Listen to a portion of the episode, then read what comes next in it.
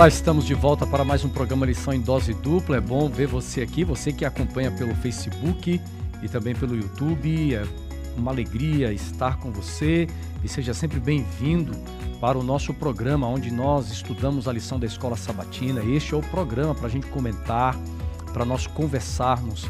Durante esta temporada estamos falando sobre a verdade presente no livro de Deuteronômio. Que tema maravilhoso e que livro, hein? Está gostando? dá um like, comente aí, tá bom? Fale da sua alegria de estudar a lição da Escola Sabatina. É, já pegue a sua lição. Você que está ouvindo o nosso podcast também, né? Às vezes você não pode fazer anotações, você ouve aí na academia, ou no carro, ou no metrô, no trem, sei lá onde é que você escuta, né? Mas se você está ouvindo em casa, está sentado aí numa mesa, pega a lição, uma caneta, vai rascunhando os comentários, tá joia? Mas a gente sempre diz o seguinte, diz o seguinte, você que assiste pelas redes sociais, está assistindo, comente, tá bom?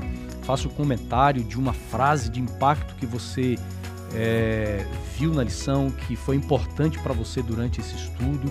A lição desta semana, um tema extraordinário, quantas lições importantes e uma benção. Vai ser uma benção estar com vocês aqui, tá bom?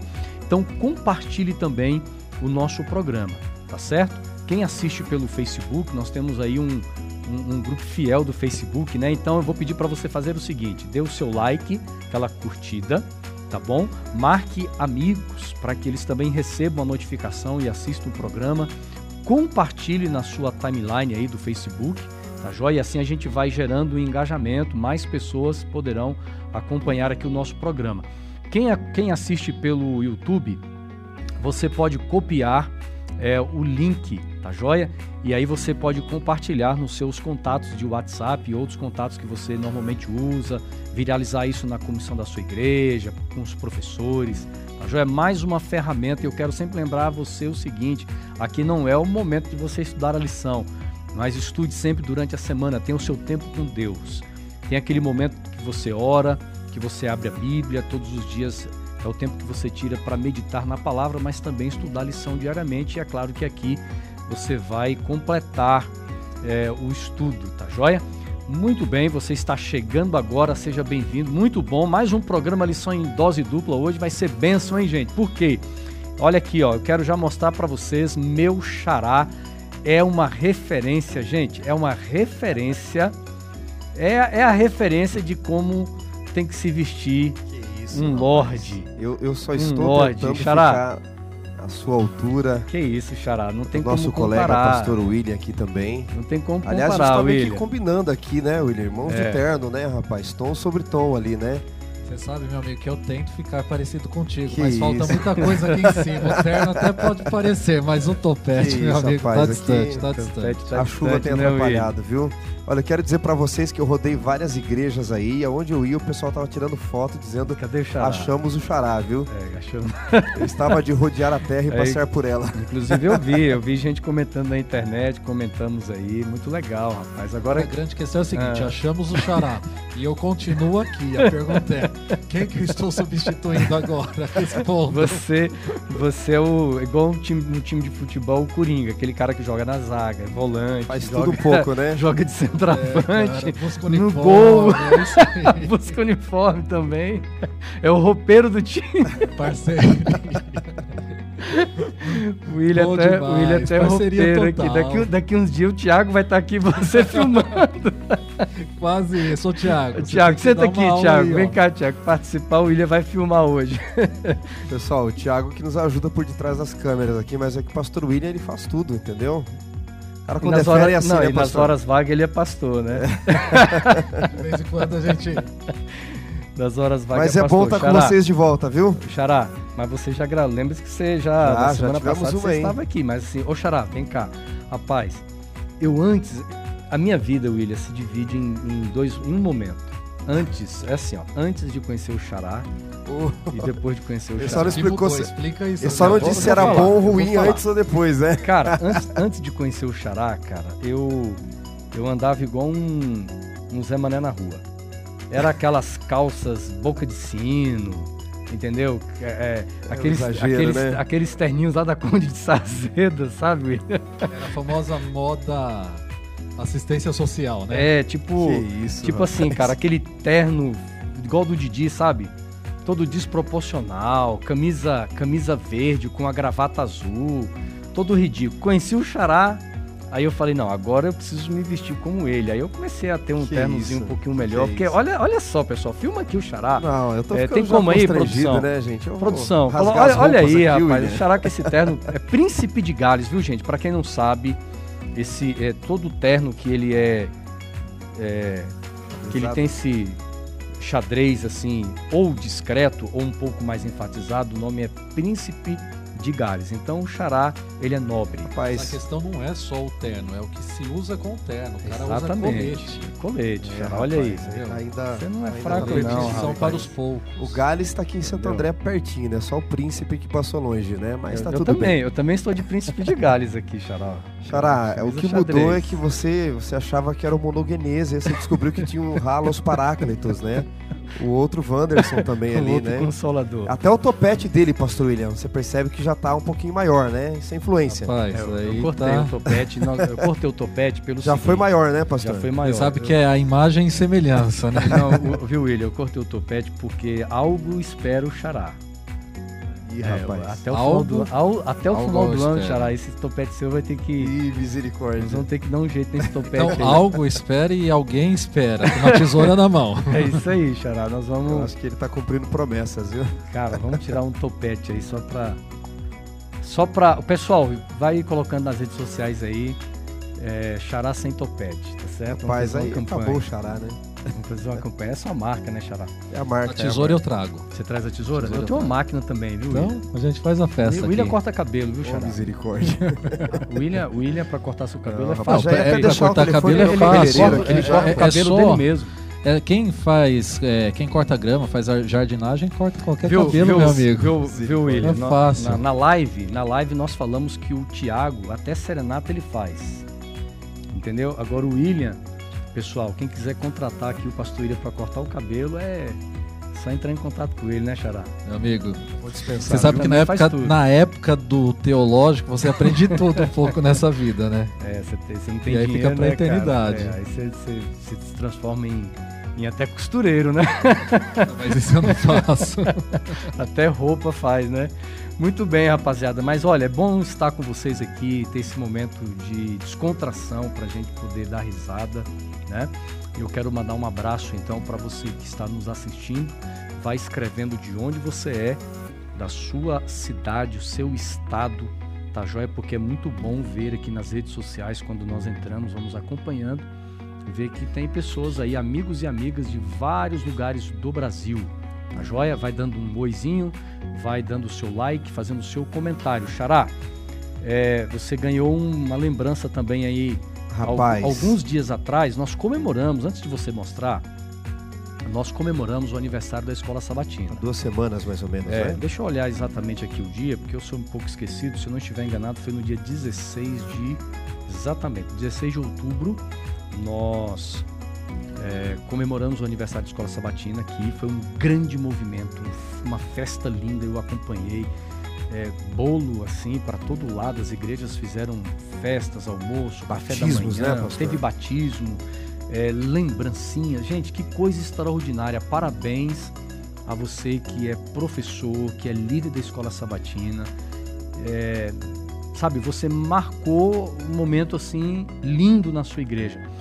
E o Xará, ganhou uma lembrancinha aqui. Ele ganhou um, um presente que eu achei da muito Igreja 10, Central de Diadema, Igreja Bem feito Central aí de Diadema. Negócio, olha só, acho que eu mostro para aquela câmera ali, né? Mostra aí. É, tinha aqui, ó, quatro bombons, um já foi, né, para experimentar, sobrou um para cada agora aqui, mostra viu? Mostra aí.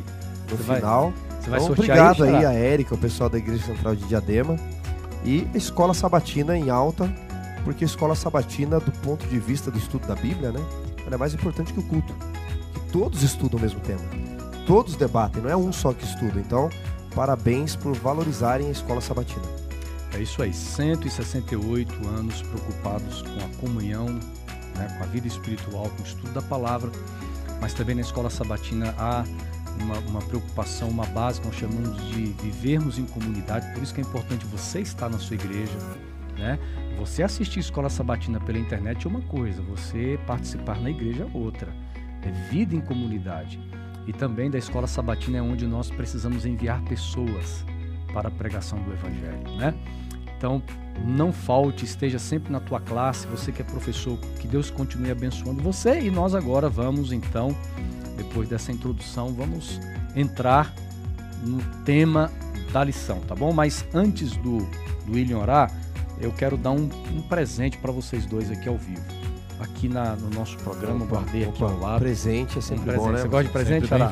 Opa! Xará, não é um, assim, um acessório para você usar aí com tudo isso aqui, mas é de coração. Pessoal, vou dar aqui uma, uma, só, uma paçoca. uma paçoca é aqui energia, né? Tá aqui, ótimo. Ó, tá bom? Docinho precisando, viu? Daqui a pouquinho, guardarem, tá bom? Eu tenho certeza que será consumido. Eu não vou sortear a paçoca, é para vocês. Obrigado, Joia? viu, pastor? Vocês Já comerem, saímos na vantagem, hein? Vocês Já, comerem rapaz. aí durante o programa ou depois do programa. Vai ficar na dívida de presente. É hoje, isso aí. É dívida, não, mas eu compartilho grande, o chocolate com vocês aqui depois. Então tá jóia. Meu amigo pastor William. Não, eu vou fazer o seguinte: eu vou pedir okay. o Xará para orar no começo e você certo, vai orar no fechado. final. Xará, você que manda, meu amigo. Nos abençoe. Vamos orar. Senhor Deus e Pai, grandes lições nós podemos aprender através da história do relacionamento de Israel com o Senhor uma nação formada do nada, escravos na terra, e o Senhor os tirou do Egito com um braço forte para torná-los torná os melhores da terra. Que essas lições se apliquem em nossa vida também. Portanto, suplicamos a tua ajuda para compreendermos tudo que vamos estudar por Jesus. Amém. Amém.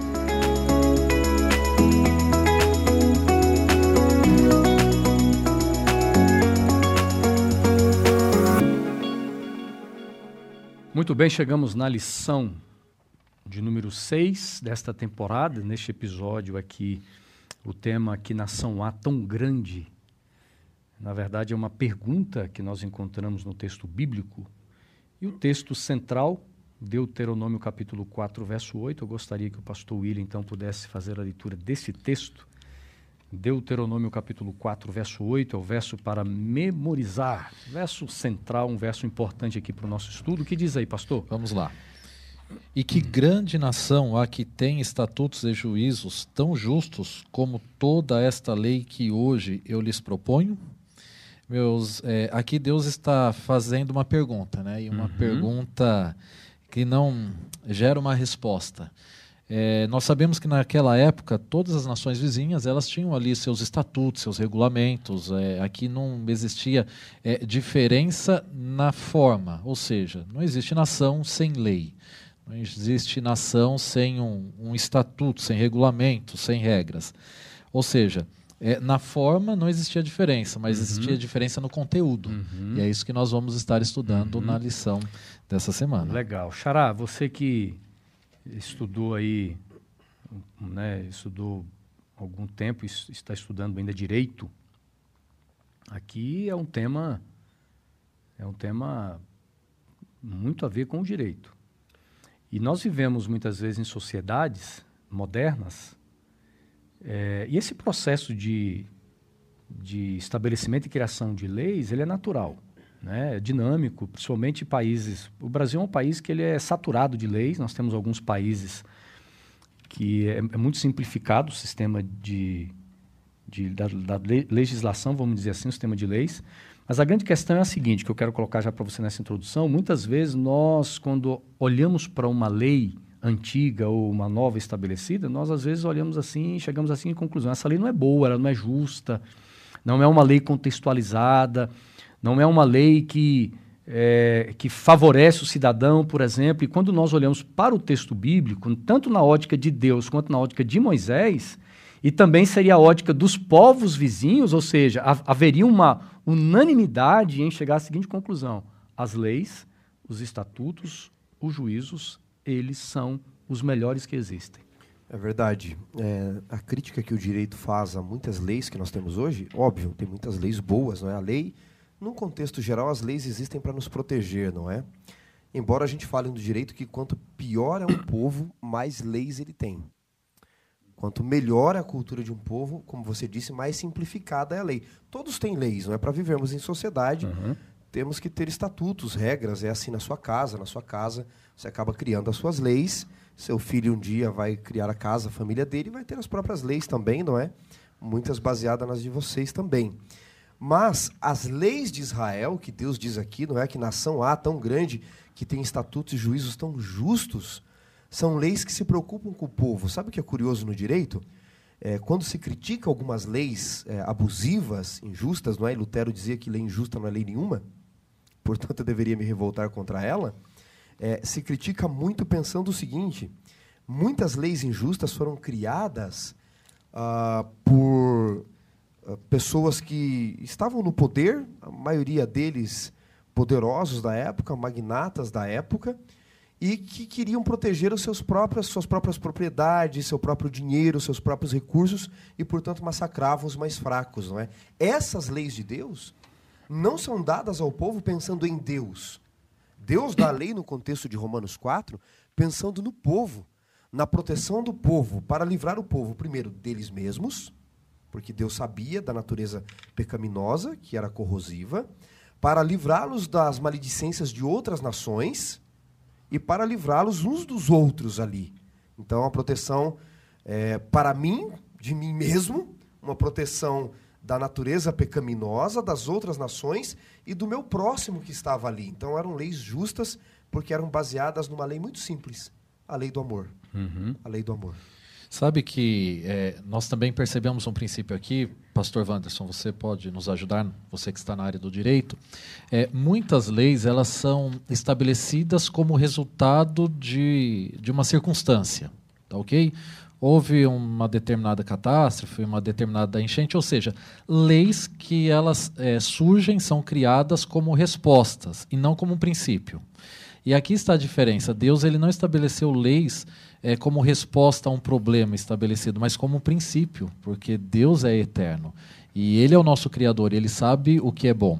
Então, quando uma lei ela é resposta a um problema, ela vai se tornar obsoleta a partir da, do momento que aquele problema deixa de existir.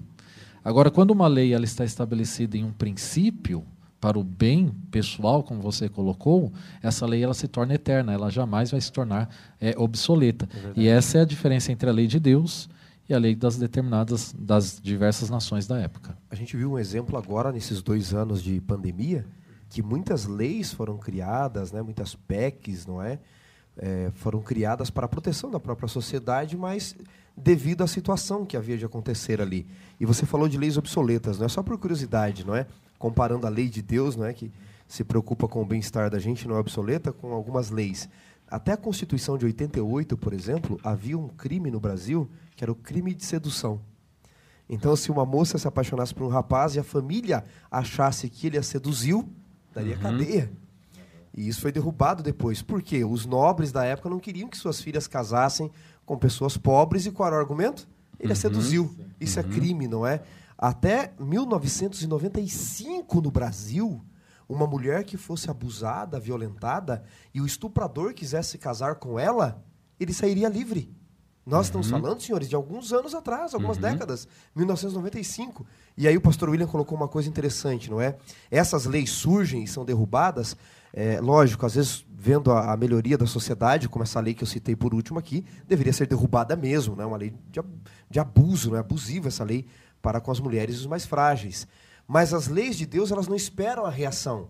As leis de Deus vêm antes porque elas são manifestação do seu caráter e como Deus tem uma preocupação eterna com o nosso bem-estar, a sua lei é eternamente para o nosso bem-estar e para a nossa proteção. A lei de Deus é para evitar o problema, não uma resposta ao problema que já aconteceu. Uhum. Nós é, analisamos aqui os primeiros capítulos de Deuteronômio, nós vimos que os três primeiros capítulos eles têm uma intencionalidade, basicamente é uma lição histórica é, que o autor, Moisés no caso, vem relembrando, vem trazendo é, para esta nova geração. Quando nós chegamos no capítulo 4 agora, ele tem um outro propósito. O capítulo 4 parece ser um. é uma exortação, tem um caráter como se fosse uma mensagem, um sermão de Moisés para o povo, mas tem o propósito também de mostrar o poder e a graça de Deus que atua na vida deste povo, na vida do ser humano. E nós vamos entrar agora neste capítulo, que é o capítulo em questão durante a, a semana que nós estudamos aqui. E é interessante, amigos, porque o primeiro verso do capítulo 4 diz assim: Agora, pois, ó Israel, ouça os estatutos e os juízos que eu lhes ensino. Nós temos aqui, primeiramente, o, o, o capítulo começando com um advérbio, né? É, que vai trazendo essa. conjunção e com advérbio. Exatamente, né? essa questão de. Porque Moisés leva o povo a se lembrar do passado e diz: agora, agora vamos vir para os nossos dias? Agora, hoje. Mas aí ele também usa um verbo. E esse verbo é o mesmo que vai aparecer no capítulo 6, que é aquela oração, já, já estudamos aqui semana passada, é a Shema, né, Xará? É, que é uma das principais orações dos hebreus, Exato. e Moisés está utilizando neste versículo 1 a mesma palavra quando se diz assim, ouça Israel. Ele começa de uma forma né, na escrita hebraica que é para chamar atenção. Né? Então ele usa uma conjunção você tem vários tipos de conjunções, uhum. né, como uhum. adversativas, não é? Mas, todavia, porém, uhum. você tem essa conjunção que liga é, a frase, não é? Então ele diz assim, não é? é verratar. Então ele está dizendo, e agora? Ele usa o advérbio uhum. de tempo, né? E agora? Uhum. Agora, nesse tempo, depois de tudo que eu falei para uhum. vocês, e agora? Aí ele usa a expressão chamar, não é? Shema Israel, que é a mesma de capítulo 6, verso 4. E né? deixa eu te perguntar uma coisa aqui, colocar para vocês. Só um parêntese, nós vamos fechar e, nós continuamos. Será que este agora ele tem alguma relação com uma verdade presente que estava por vir ao povo de Israel? Exato, porque. Porque não é só uma questão de tempo 2021. Não. Eles estão ali à margem de Canaã. Uhum. Tem todas as lições do passado, não é que nós já estudamos em outras lições aqui, inclusive. É, porque aqui é o final do primeiro discurso de Moisés. Uhum. Né? Se vocês olharem no capítulo 5, aliás, no final do capítulo 4, verso 44, já tem o segundo discurso de Moisés. Então ele faz um longo discurso, aqui está resumido, obviamente.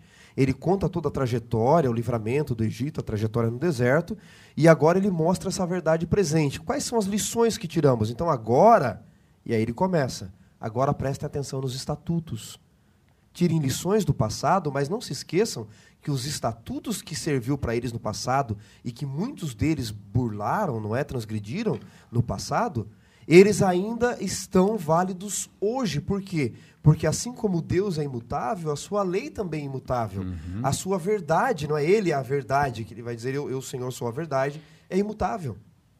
Exatamente. Quais lições nós podemos tirar? Vamos ler o, os dois versos aqui, então. É, eu quero ler eu vou pedir o pastor William, então, que leia, William, verso 1 e o verso 2, para nós refletirmos, então, porque nós vamos é, trabalhar versos aqui durante a semana, né? Então vamos lá, olha. Deuteronômio 4, 1 e 2. Agora, pois, ó Israel, ouve os estatutos e os juízos que eu vos ensino, para os cumprirdes, para que vivais e entreis e possuais a terra que o Senhor, Deus de vossos pais, vos dá Nada acrescentareis à palavra que vos mando, nem diminuireis dela, para que guardareis, para que guardais os mandamentos do Senhor, vosso Deus, que eu vos mando. Uhum. Eu quero destacar aqui algumas algumas palavras, né? Alguns alguns verbos, por exemplo, que Moisés coloca. Moisés diz assim: a importância de ouvir, a importância de se cumprir.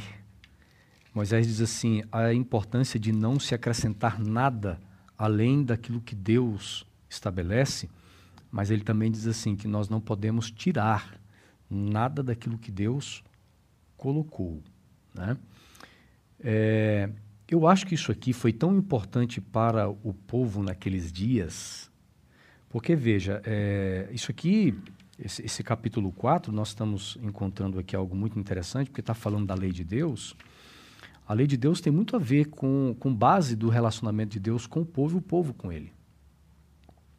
Mas é interessante que neste relacionamento entre Deus e o povo, não é apenas o povo deveria ouvir. Deus não só ouve e fala, e o povo não deveria apenas ouvir e cumprir, mas o povo também não deveria acrescentar e nem diminuir nada da palavra de Deus. Né? E a gente pode contextualizar isso até para os nossos dias, né? É, tanto porque Deus pediu isso deles para aqueles dias, e se isso também impacta no contexto religioso e espiritual dos dias em que nós estamos vivendo. ouvir implica obedecer no pensamento hebraico, não é? é? me lembro quando criança, minha avó dava broncas na gente, algumas lições que ela queria, que Uhum. eram melhores para nós, não é? E a gente fazia tudo o contrário, ela, ela dizia assim: vocês não me ouvem. A gente ouvia assim. Mas não Só obedecia. Ouvia por um ouvido, como ela mesma dizia, e saía por outro. né? E, e- e a- Porque ouvir implica em obedecer, E- pôr em A prática, né? diferença entre ouvir e escutar é, É, exatamente exato. isso. E, né? e a, e, a, e a maneira de se educar da forma hebraica é completamente diferente da forma ocidental. Então, quando nós às vezes vamos entender o contexto de ensino e algumas palavras bíblicas, a gente tem essa é, é, essa lente, né? Vamos ilustrar aqui com o óculos. Eu olho com o óculos ocidental, do Ocidente, mas nós temos que entender no contexto da época que é completamente diferente. Exato. Eu sempre bato nessa tecla, Xará, que nós somos ensinados nas escolas a pensarmos como os gregos. Mente abstrata, dualística, como Sócrates, Platão, não é? Aristóteles. Só que a Bíblia não foi escrita em filosofia grega, ela foi escrita em filosofia hebraica.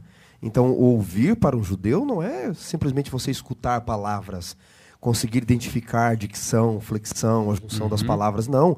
Ouvir, de fato, implica em viver, em praticar. E ele começa falando de ouvir a palavra, os estatutos cumprir. do Senhor. Ou seja, Uhum. vocês têm que viver isso. E o que é viver? Viver para Deus os seus estatutos é não retirar e não acrescentar, nem mais e nem menos.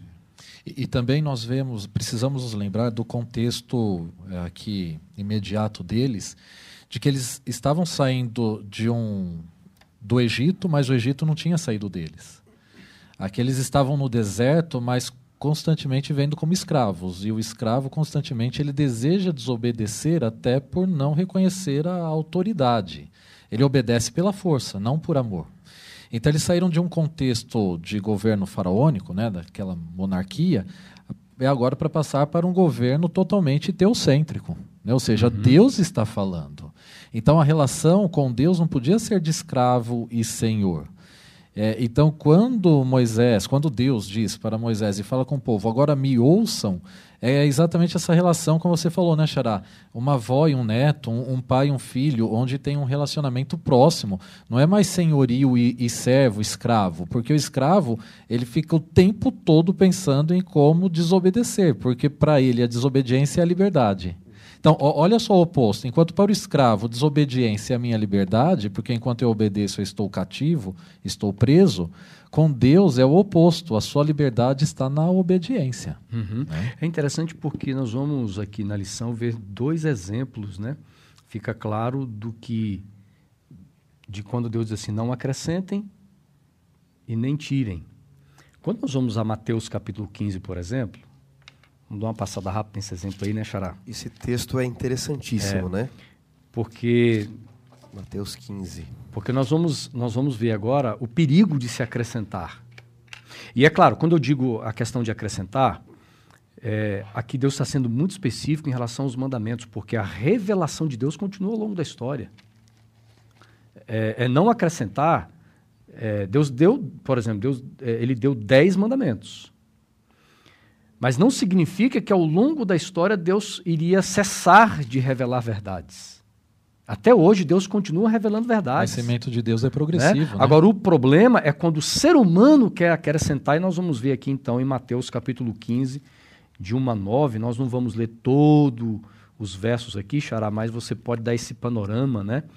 Desse contexto aí, que é bem interessante. Acho que o verso 1, ele já nos, nos, diz, muito, nos diz muita coisa, o 1 e o 2, né? Nós precisamos lembrar nossos ouvintes aqui, né, amigos, que a lei dos Dez Mandamentos, que, que é o resumo dos estatutos divinos, ela foi uma lei para escravos entenderem naquele momento. A revelação é progressiva, a lei era muito mais profunda, não é? Jesus vai aprofundar esses conceitos no próprio capítulo 5 e 6 ali de Mateus. Então, a lei era mais profunda do que só da tábua. A tábua foi uma situação emergencial para eles entenderem, não é? Mas o que, que o povo de Israel faz ao longo dos anos?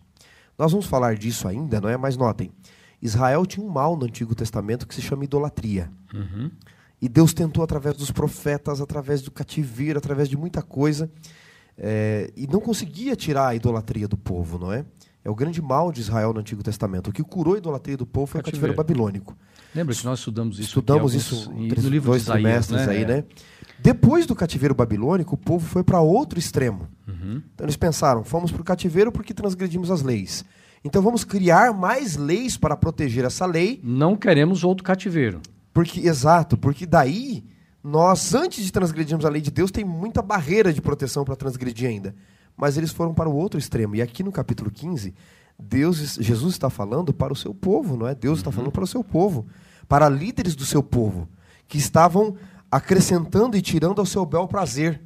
O que era útil eles, eles colocavam, o que não era eles tiravam. E Jesus então aqui fala algumas palavras bem fortes, não é? Aos anciãos e suas tradições de acrescentarem coisas na palavra de Deus. Ele diz, por exemplo, eh, no capítulo 15, não é? verso 2, eh, quando ele- os discípulos são questionados sobre lavar as mãos, ele responde no verso 3, perdão, o seguinte: E por que transgredis vós também o mandamento de Deus por causa da vossa tradição? Olha que curioso. A gente pode se alienar de Deus se afastando dele, mas também querendo obedecer a ele. E eles estão transgredindo aqui o mandamento, tentando se aproximar mais de Deus. E aí ele fala, não é? Porque Deus nos ordenou, capítulo 15, verso 4, honra teu pai e tua mãe, e quem maldisser sua- seu pai e sua mãe será punido de morte. Mas vocês dizem, se alguém disser ao seu pai e à sua mãe a oferta ao Senhor, aquele que poderia aproveitar de mim, esse jamais honrará seu pai e sua mãe, e assim invalidaste a palavra de Deus por causa da vossa tradição. Hipócritas, diz ele. Bem profetizou Isaías a vosso respeito, dizendo: Este povo honra-me com os lábios, mas o seu coração está longe de mim. Então aqui há dois perigos. Um deles, nos alienarmos de Deus transgredindo a lei. O outro tentando obedecê-la, mas colocando fardo sobre o povo e julgando aquilo que é interessante para mim. Se é interessante, aí a gente usa. Se não, não. Ou como diz o velho ditado, não é? Aos amigos tudo, aos inimigos a lei. É, e, e essa questão, todos nós é, corremos esse perigo de tentar é, imaginar o que Deus quer, sem ir diretamente na palavra de Deus, porque a palavra de Deus é clara, é objetiva. Mas muitas vezes, por tentar ajudar a Deus, a gente fica imaginando o que se passa na mente dele. Sabe o que eu me lembro, meus amigos? Daquela passagem que está lá em Marcos, deixa eu pegar aqui o versículo corretamente, Marcos 10, versículo 13 a 16. Essa história está também em Lucas e em Mateus, onde as crianças, os pais traziam as crianças para que fossem abençoados por Jesus. Aí os discípulos tomam uma iniciativa. Qual a iniciativa dos discípulos? Impedir as crianças, pois eles julgavam que estava atrapalhando o mestre. Agora a pergunta é: quando foi que Jesus disse que as crianças o atrapalhavam? Então, no intuito de ajudar a Jesus, eles estavam impedindo pessoas de se, de se aproximar de Jesus. E o mesmo ocorre com a lei, que aconteceu tanto Claro. com os fariseus e pode acontecer conosco hoje. No intuito de ajudar o Senhor, muitas vezes estamos afastando pessoas de Cristo Jesus. E aí, e aí, veja bem, esse acréscimo, ele, ele acontece porque às vezes nós é, damos nome a algumas coisas de pecado quando não é pecado. Há muitas coisas, vamos falar aqui, eh, tem que ser rápido porque o tempo está correndo, mas dentro do contexto religioso, eu, eu sou pastor, já vi muitas coisas por aí. Tem coisas que irmãos e irmãs nomeiam como pecado e não é pecado. Há coisas que não passam de tradições e nós queremos colocar como princípios, Como princípios. sem entendermos que tradição sem verdade bíblica não passa de erro envelhecido. Mas a gente quer tornar verdade só porque é antigo. Eu fico imaginando, meus amigos, Jesus com aquele olhar carinhoso, aquele olhar de amor. Quando chegarmos lá no céu, estivermos face a face com o nosso Deus, eu imagino ele olhando para nós e falando o seguinte: Olha, eu nunca pedi para vocês fazerem o que vocês faziam, mas vocês queriam Mas fizemos fazer. em teu então... nome. Não, não, É, mas nome não. Massacramos pessoas em teu nome É. por causa da tua lei. E ele dizendo assim: Eu nunca pedi isso para É vocês. igual, é É, igual é, ao ou nem até por esse lado, algo que não me impeça aí e não me atrapalhe de estar com Cristo Jesus, mas a- aquilo que o apóstolo Paulo disse, olha, não é pecado, mas se para você é pecado, não faça. É nesse sentido que eu imagino Jesus falando, meus filhos, eu nunca pedi isso para vocês, Viu- mas viu? vocês faziam, Mas tudo quando bem. é só amigo. gente, William. Não, tudo bem. Quando é sim. só pra gente, ainda é uma questão entre você e Deus, eu e Deus. O problema maior é quando eu uso essa minha verdade e massacro os outros. E Jesus Claro. diz: vocês não entram no reino dos céus e não Sim. deixam entrarem, né? Porque Que foi o realmente que pode aconteceu acontecer com próprio, os né? Mas- discípulos e as crianças. Jesus entrou. Vocês Mas querem- vocês querem- pedindo ela Vocês querem um exemplo prático aqui?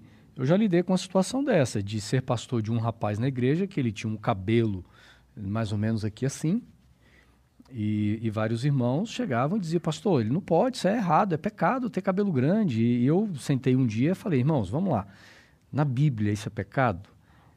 Né? E, e nós fomos analisando. Então, veja, é, nós aqui não somos liberais, nós temos que ser bíblicos. Nós não podemos nem ser liberais e não precisamos defender bandeira do conservadorismo. O que nós precisamos voltar é para a palavra, é sermos bíblicos, porque é isso que Deus quer. Deus não quer nenhuma igreja liberal e Deus também não quer nenhuma igreja e nenhum, e nenhum cristão conservador. O que, que Deus quer? O povo centrado na Bíblia, no Evangelho. Então veja, é um assunto gostoso de conversar, vai ficar para aquela live que nunca acontece, tá, Xará? Mas vamos seguir aqui. Nós vamos seguir porque nós vamos chegar agora no capítulo em suma, no verso né, Xará, 4. Poderíamos né? dar diversos exemplos de coisas Muita que achamos coisa. tão importantes, não é. são tão importantes assim. Mas aí. Mas é melhor não falar, né? Eu, eu concluo esse tópico aqui dizendo o seguinte: que quando nós retiramos coisas daquilo que Deus falou e quando colocamos, o povo de Deus vai sofrer consequências. A humanidade sofre consequências, tá? Não é só quando tira, não. É quando tira e quando acrescentamos. Agora veja, quando nós chegamos no versículo 3 deste capítulo, diz assim: Com os seus próprios olhos vocês viram o que o Senhor fez por causa de Baal Peor, pois o Senhor seu Deus eliminou do meio de vocês todos os que seguiram Baal Peor. É, eu, eu, quero gastar uns minutos com vocês sobre este episódio que ele se encontra em Números capítulo 25, dos versos de 1 a 15. É um capítulo de arrepiar. E quem fizer uma leitura superficial aqui vai vai ficar até escandalizado, né, Xará e, e William? Sim. Mas a gente precisa entender o capítulo. O contexto, o né? contexto, porque é, é, um capítulo, até mesmo pode, podemos dizer assim, um capítulo violento né? Vamos, vamos bater um papo sobre esse capítulo, entendermos é, é, o que Deus quer dizer em Deuteronômio 4, quando ele diz aqui, ele faz lembrar Moisés, faz lembrar o povo, gente, olha, então obedeçam, sejam fiéis, não sejam como os, o, o, aquilo, né, o povo que, que estava lá em Baal Peor, né? Vamos, vamos entender então um pouquinho números 25 de 1 a 15. Nós temos um contexto histórico aqui, mas também espiritual muito interessante para a gente poder conversar agora. Nós estamos no contexto de Balaão aqui, não é? Lembrem, Balaão e Balaque, né? Uhum. Eles, Balaque estava com medo, na verdade, do povo de Israel e pediu que Balaão, que era um profeta do Oriente, fosse amaldiçoar o povo de o Israel. Israel né? Tudo indica de que Balaão, de fato, e foi até pago, pelo, né? Até pelo que Ellen White fala, foi pago, muito bem pago, aliás, não é? É, pelo que Ellen White fala, Balaão era um profeta de Deus, por muitos anos foi um profeta de Deus, e muitas de suas palavras, bênçãos e maldições se cumpriram mas num determinado momento ele se desviou dos caminhos de uhum. Deus, estava com um pé lá e um pé cá, não é? E em cima do muro estar completamente perdido. Querendo profetizar lá e cá, né? Exato. E no capítulo 24, Balaão tenta até amaldiçoar o povo de Israel para ganhar a grana ali de Balaque, uhum. né? Mas ele não consegue. E aí ele tem uma outra estratégia. Ele diz: não, não vamos jogar maldições sobre eles, não é? Vamos dar coisas legais para eles, porque de coisas ruins eles vão fugir mesmo, não é? E aí parece como o diabo se apresenta hoje, não é? Muita gente acha que ele vai se apresentar com um chifrão, com um rabão feio, dizendo olá, prazer, seu satanás, em destruir tua vida. Não. Ele vai se aproximar através de festas, de coisas bacanas, de coisas legais, e Balaão e Balaque então armam essa festa e o povo se prostitui com as mulheres ali. E, e, nesse momento eles passam a servir a Baal Peor, não é? Peor, na verdade, é o monte, não é? Baal uhum. era um deus que significa senhor, não é? Então, o senhor do Monte Peor e Baal era o deus da fertilidade. O culto a Baal envolvia sexo, orgia. Até estava mostrando para os colegas aqui né? algumas figuras antigas de Baal, não é? Todas relacionadas à sexualidade e sensualidade o tempo todo.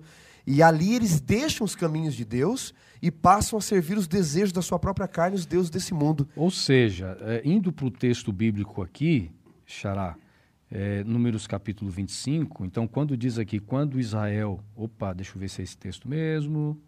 É isso aqui, ó.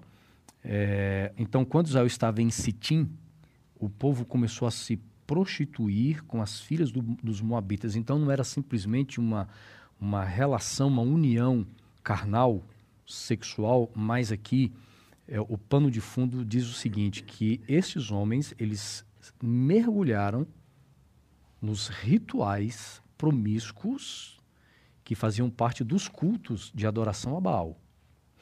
É, eu estava lendo um pouquinho para a gente entender, vocês podem completar também, para a gente saber um pouco mais sobre Baal aqui nesse contexto, porque é, dizem né, alguns, alguns estudiosos que em muitos cultos a Baal, é, eles dramatizavam, é, dramatizavam né, faziam ali é, encenações é, ao vivo da união de Baal com uma deusa da fertilidade.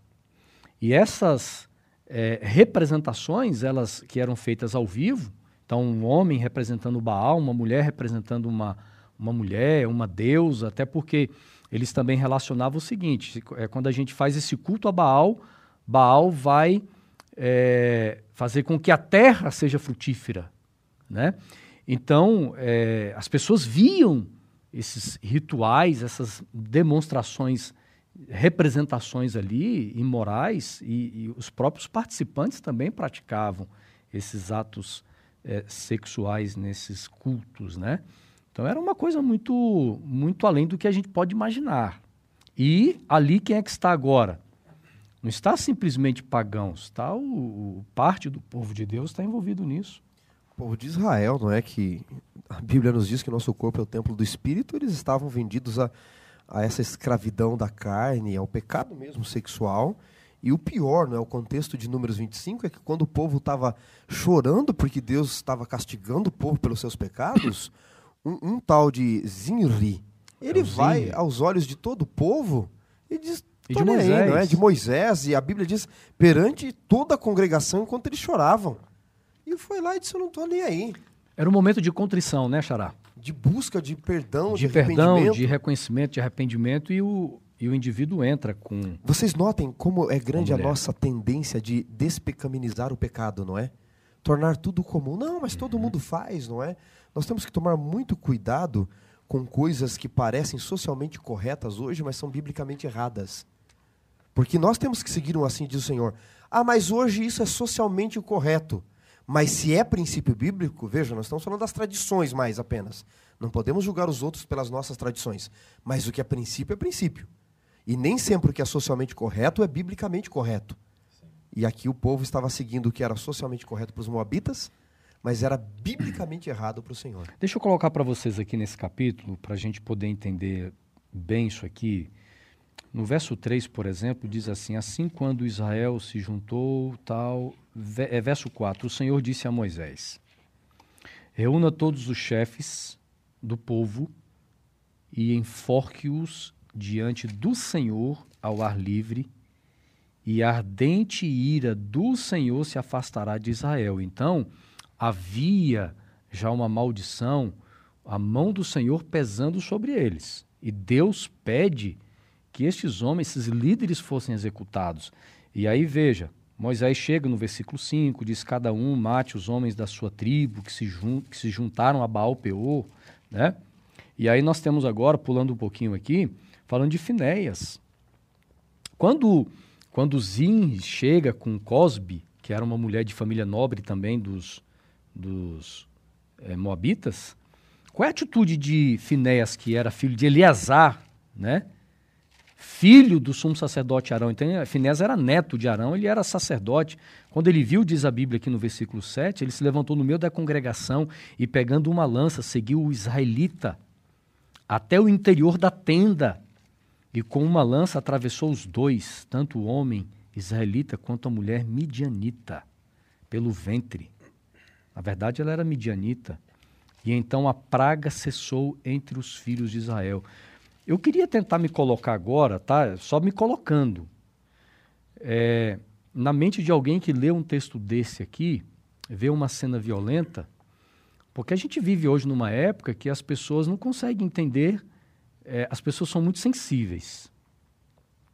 E as pessoas acham que, que Deus é só amor, que Deus ele exclusivamente tem sentimentos ou, ou, atributos de bondade. É, isso é verdade.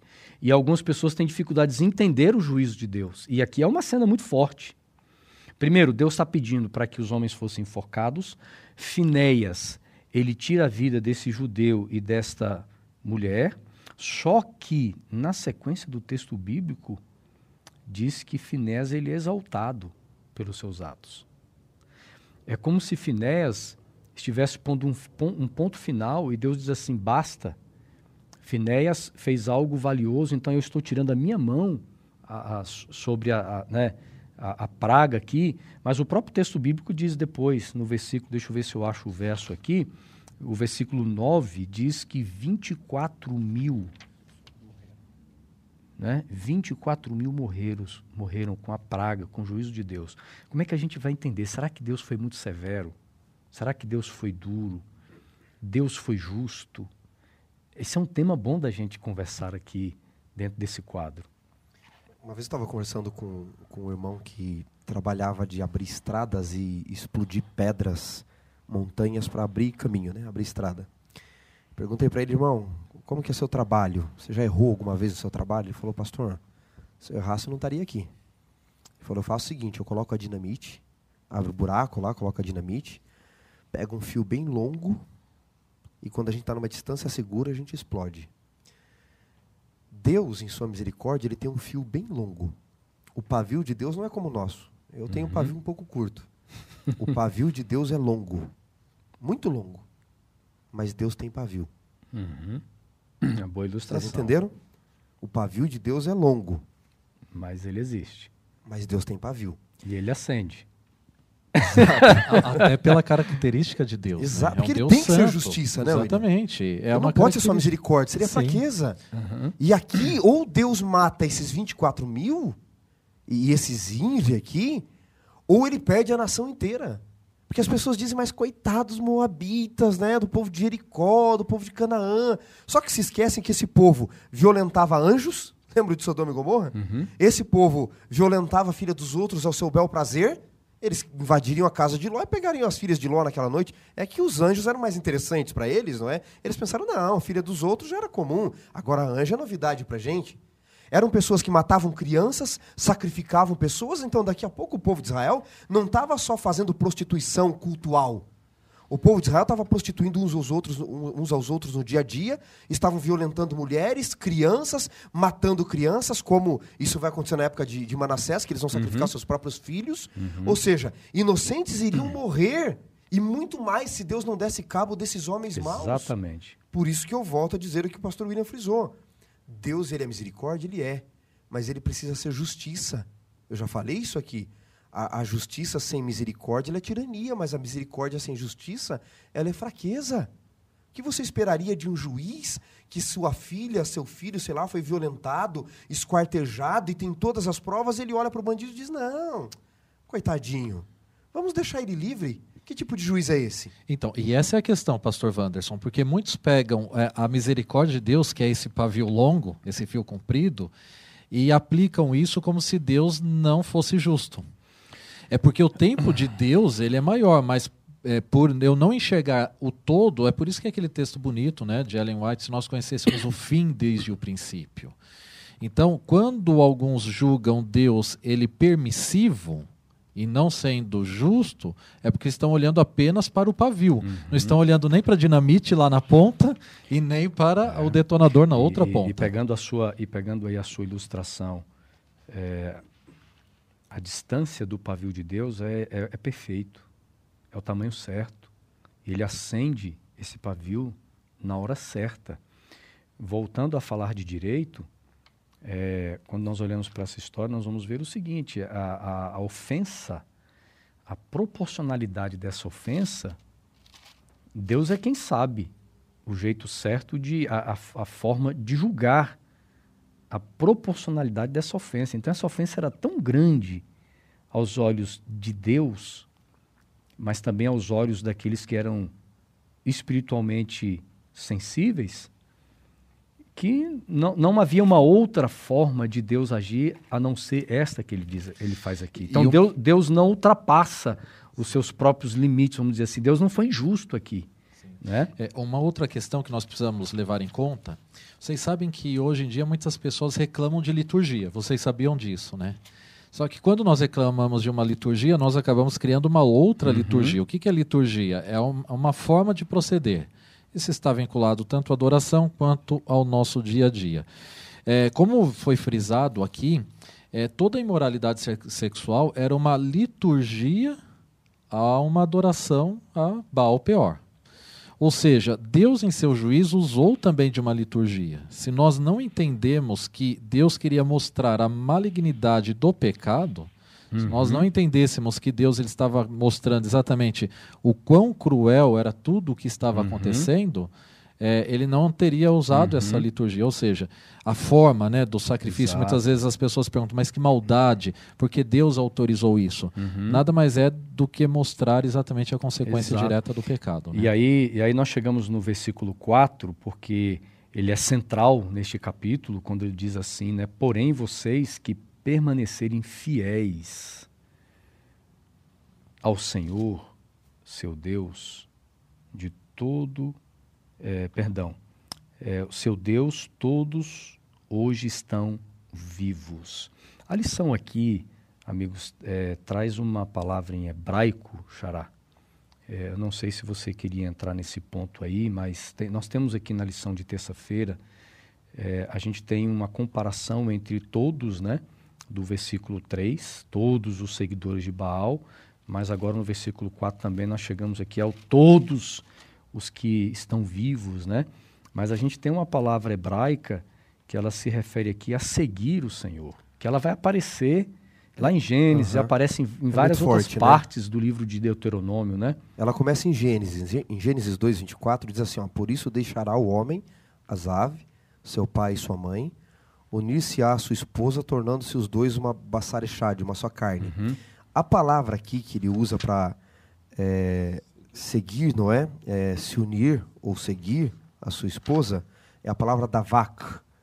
Davak ela tem um contexto muito importante na aliança. Eu tenho até alguns textos aqui. Vocês podem ler aqui para mim Vamos rapidamente? Lá. Vamos lá. Vou pedir para o pastor William ler para mim Deuteronômio 11, 22. E Xará, leia para mim, por favor, Deuteronômio 30, verso 20. Deuteronômio 11, 22. Porque a davak, que é esse seguir ou ficar firme com Deus, ele aparece no contexto de Deuteronômio 11, 22 e 23, de manutenção da aliança, manutenção do concerto. Leia para nós, por favor. Diz assim: Porque, se diligentemente guardardes todos estes mandamentos que vos ordeno para os guardardes, amando o Senhor, vosso Deus, andando em todos os seus caminhos, e a ele vos achegardes. Verso 23 também.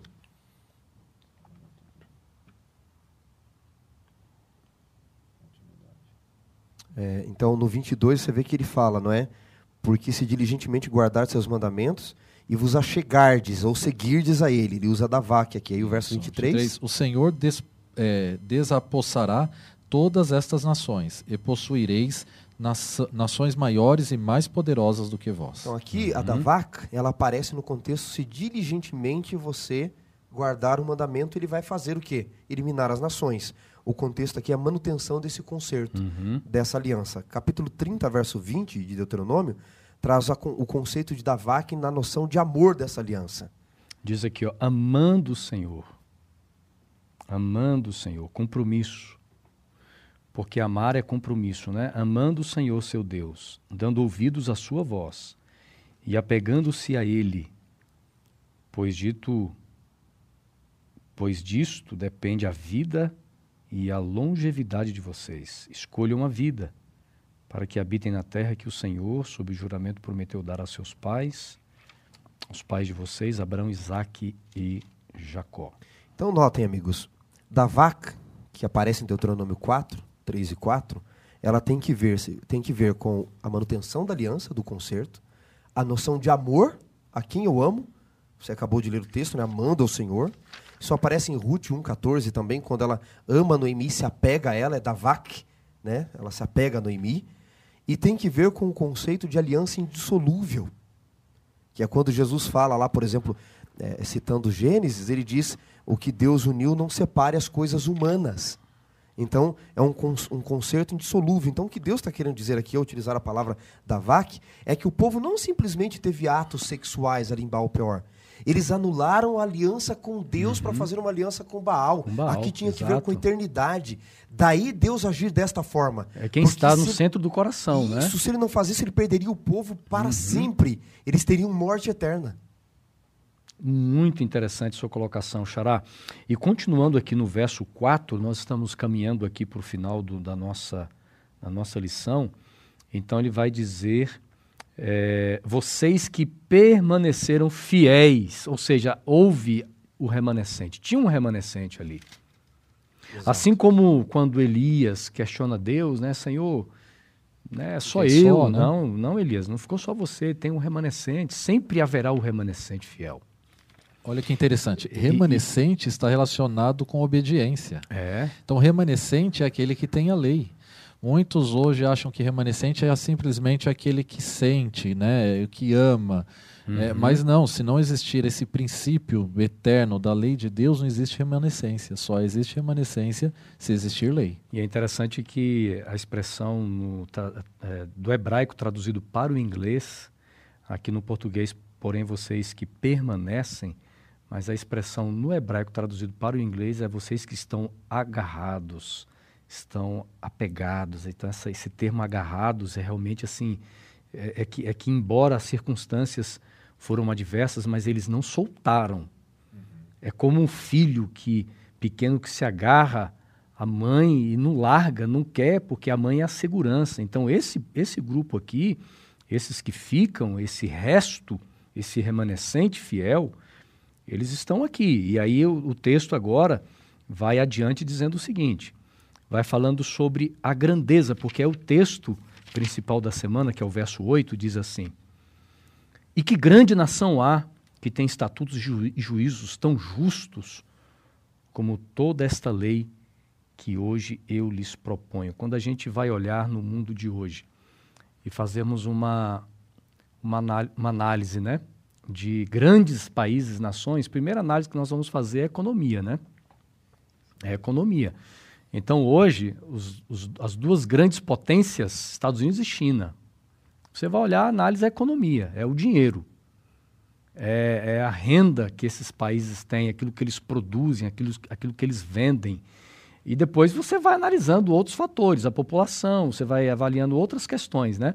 E quando nós olhamos para Israel, Israel não tinha nada, Israel não fez nada que pudesse torná-los uma grande nação, Israel não tinha construído cidades, não construíram é, é, muros, uma, uma, cidade que pudesse, vamos dizer assim, é, ser uma referência como uma marca para eles.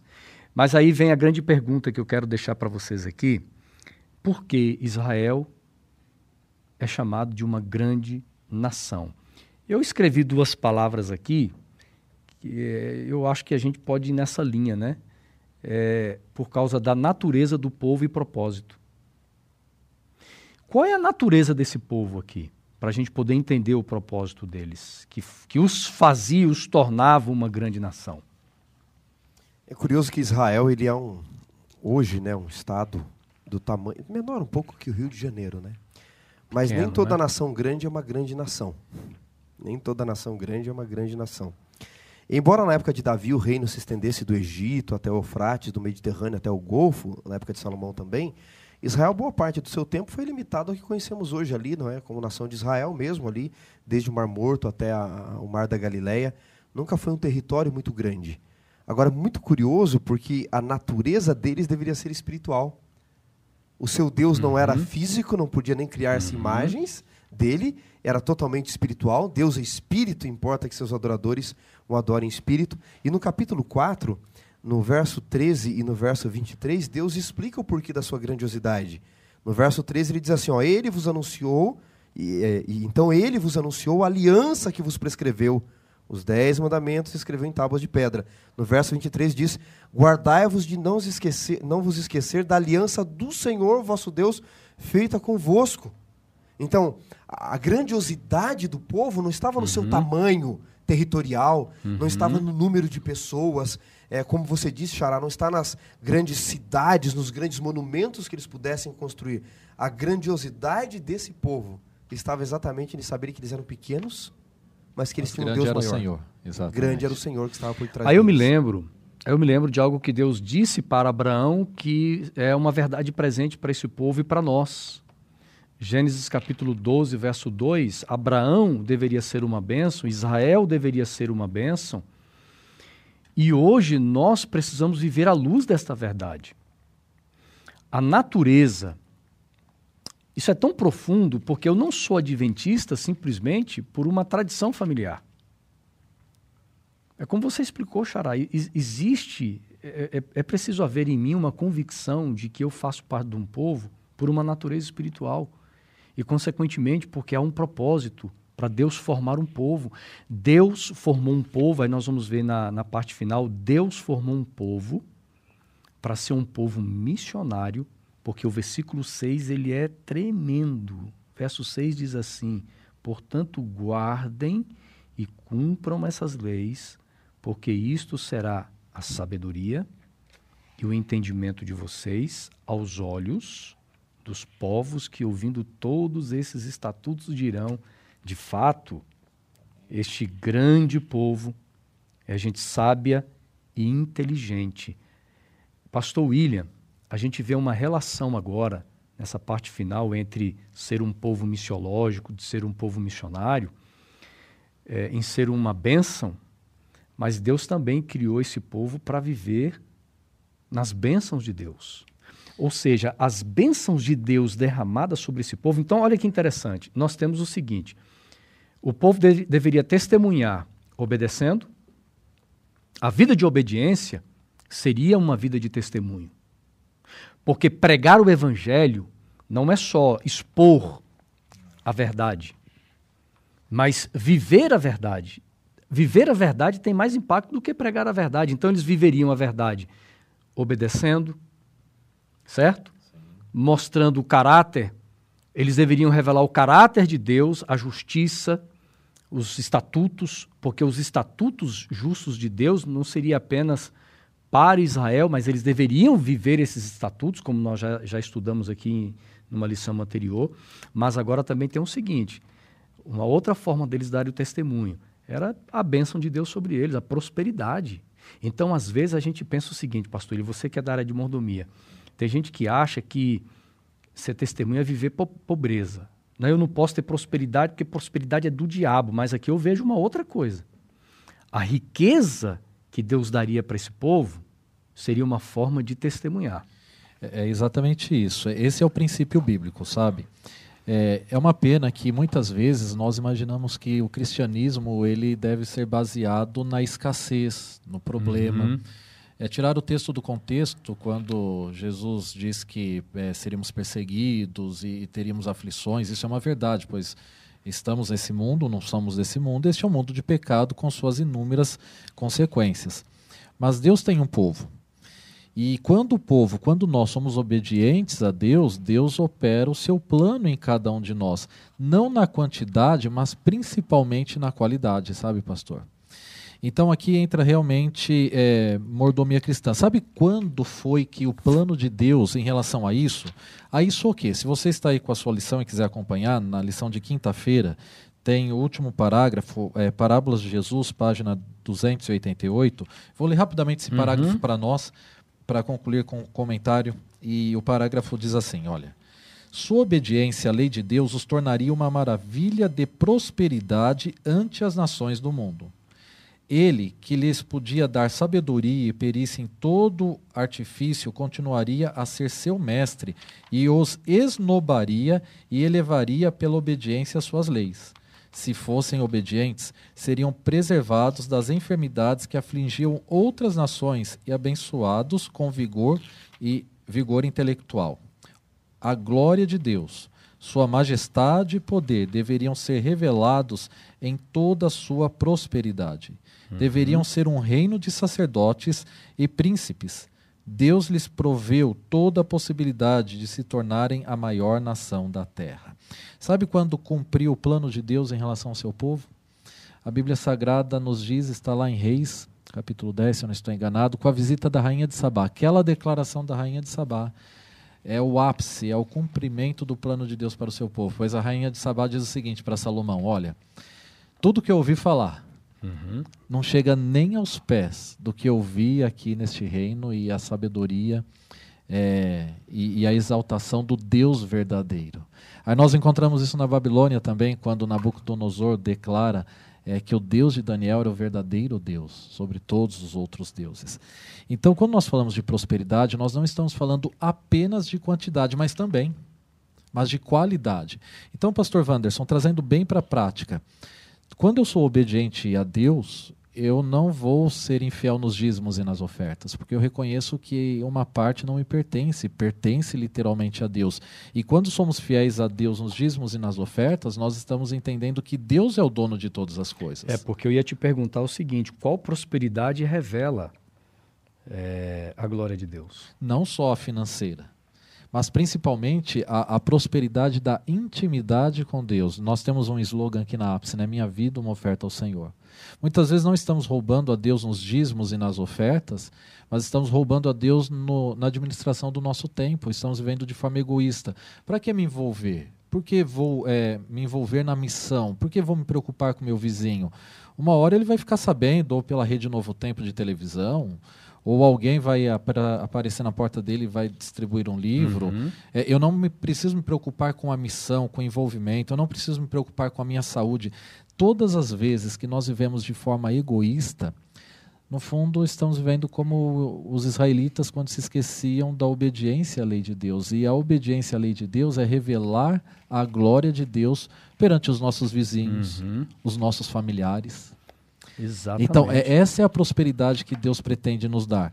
Não é questão de quantidade de carros que eu tenho na garagem ou a quantidade de imóveis que eu tenho em meu nome, não é isso, ou, ou minha conta bancária. Mas é a qualidade do relacionamento com Deus. Uhum. É a proximidade, a intimidade desse relacionamento com Deus. Que foi que faltou ao rei Ezequias, né?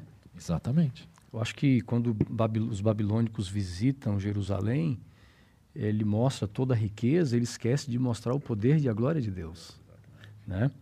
Xará tá louco para falar. Xará, Senhores, mas é, eu estava só pensando aqui, né, que em uhum. Provérbios uhum. 1:20 a sabedoria encarnada, né? A palavra encarnada, grita a sabedoria, levanta a sua voz é, do alto dos muros, não é? A entrada das portas, não é? Quem vai ouvir? A sabedoria em Provérbios é a palavra encarnada. Se Deus deu os estatutos dele para o povo de Israel, que, que é a sua palavra, é a sua revelação. Essa palavra seguida queria enobrecê-los. E aí eu me lembrei aqui de um texto de Ellen White no livro Educação. Outro dia o pastor Adolfo postou e eu printei, achei muito interessante. Diz assim, olha, Educação, página 124. Como meio para o preparo intelectual, a Bíblia é o mais eficaz de qual, que qualquer outro livro. Ou todos os livros reunidos. Ou seja, para desenvolver a intelectualidade das, dos jovens, eles deveriam ler a Bíblia. Aí ela diz assim: a grandeza dos seus temas, a nobre simplicidade de suas declarações e a beleza de suas imagens despertam e elevam os pensamentos como nada mais pode fazer. Nenhum outro estudo poderá transmitir tal poder mental como o faz o esforço para se compreender as verdades estupendas da revelação. A mente elevada assim, em contato com os pensamentos do infinito, não poderá deixar de expandir-se e fortalecer-se. Então, a senhora White diz no livro Educação 124, a página, que o estudo da revelação, não é? o estudo da palavra, da revelação de Deus, é o que pode expandir a mente, é o que pode enobrecer o caráter, é a grandeza dos seus temas. É por isso que Israel se tornou, ou deveria se tornar, uma nação diferente. Ao seguir os estatutos, a revelação do Senhor. Hoje, nós vemos pessoas buscando sabedoria com influencers de rede social. Uhum em livros de ficção científica apenas. E a senhora White garante, e o povo de Israel, a maior prova, de que torna um ser humano grande, uma nação grandiosa, é estar em contato com a revelação. E é isso que expande uhum. os pensamentos. Às Fantástico, vezes as pessoas perguntam assim, né? Pastor, é, que livro você gosta de ler? Por que, que você decora tantas coisas? Gente, eu gosto de ler Gabriel Garcia Marques, Jorge Luiz Borges, posso ler Dostoiévski, não importa, C.S. Lewis, mas nenhum outro livro traz tanta sabedoria e expande tanto a nossa mente, faz a gente crescer tanto intelectualmente, como ler a palavra do Senhor, seguir a revelação do Senhor. Xará, aí nós vamos entender o nosso propósito. A lição termina, eu termino dizendo o seguinte: Deus, pastor William fez a leitura desse texto. Deus proveu toda possibilidade de se tornarem a maior nação da terra. Eu posso aplicar isso para a nossa vida e para a minha vida. Deus proveu toda a possibilidade de você, de você ser um maior grande, discípulo, maior discípulo de Jesus nessa terra. Deus proveu tudo, proveu tudo. E nós ficamos buscando, né, maneiras humanas de viver melhor. Nós vivemos, é, é procuramos às vezes estruturas humanas para tentar chegarmos no nível de, de grandeza que eu quero, mas Deus, Deus tem uma outra grandeza para você e para mim. É a grandeza aos olhos dele. Deus proveu tudo. Eu quero terminar com esse texto bíblico aqui, porque a gente viver nessa grandeza, e essa grandeza há a natureza espiritual por trás dela, que vem da palavra, que vem da presença do Espírito Santo, para a gente viver num propósito. Isaías 49, versículo 6, ele diz assim no final do texto para você, amigo e amiga: promessa de Deus, farei também com que você seja uma luz para os gentios. Deus está dizendo: farei também com que você seja uma luz aonde você mora, no ambiente da sua família, no seu ambiente de trabalho, no ambiente da sua igreja, aonde você estiver, Deus está dizendo o seguinte: eu quero fazer de você uma luz para aqueles que não conhecem a Cristo, para que você seja a minha salvação. Que coisa linda! Nós não somos simplesmente mais um membro da igreja. Deus nos chamou para algo grandioso, para sermos o quê? Sermos a salvação de Deus para as pessoas até os confins da terra. Que Deus abençoe vocês, meus amigos. Muito obrigado pelo tempo que, que vocês, juntamente comigo aqui, com nossa equipe, nós usamos para a gente poder meditar, dialogar, conversar sobre a lição da Escola Sabatina desta semana, que nesses dias pós-pandemia, quem somos nós e quem é a nossa igreja? Que as pessoas possam olhar para nós como povo, como povo, como igreja, mas de uma maneira individual e dizer, né, que grande nação há entre nós são estes adventistas do sétimo dia, né? Para a honra e glória do nosso Deus. Pastor William, termine orando. Vamos orar então. Senhor nosso Deus, nós nos entregamos a Ti como uma oferta para obedecer cada um dos Teus estatutos, obedecermos a Tua lei que é eterna.